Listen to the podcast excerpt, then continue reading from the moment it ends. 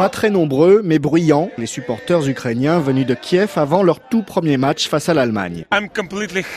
Je suis super content d'être là.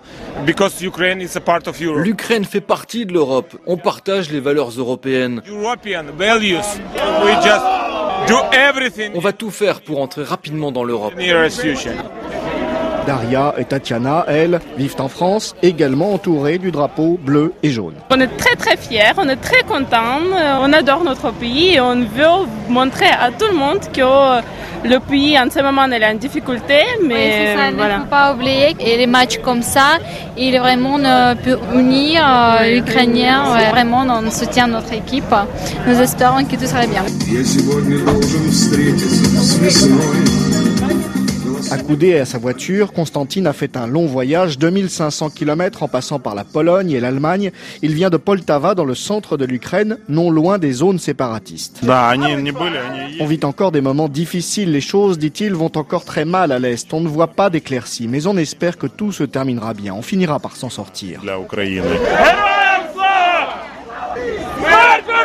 Gloire à l'Ukraine, gloire aux héros, mort aux ennemis. La politique n'est jamais très loin. Sur la Grand Place à Lille, certains ont même entonné des chants anti-Poutine.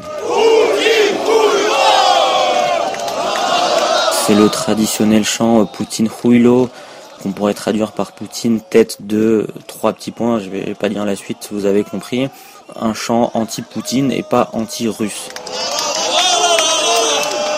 Rémi Garel écrit pour Football Ski, site spécialisé dans les pays d'Europe de l'Est. Ce qui a vraiment changé pour cette équipe depuis le début de la guerre, c'est la vision qu'en ont les supporters. Aujourd'hui, ils sont vraiment rassemblés derrière cette équipe, derrière leur drapeau, ce qui n'était pas forcément le cas auparavant. Et après l'Euro, l'Ukraine tentera de se qualifier pour le Mondial 2018 en Russie. Alors c'est vrai que c'est l'inconnu euh, total.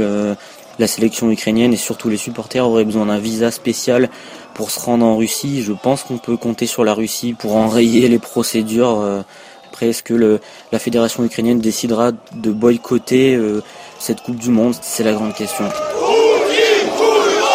Bruno Fort avec les supporters ukrainiens de l'Euro RFI.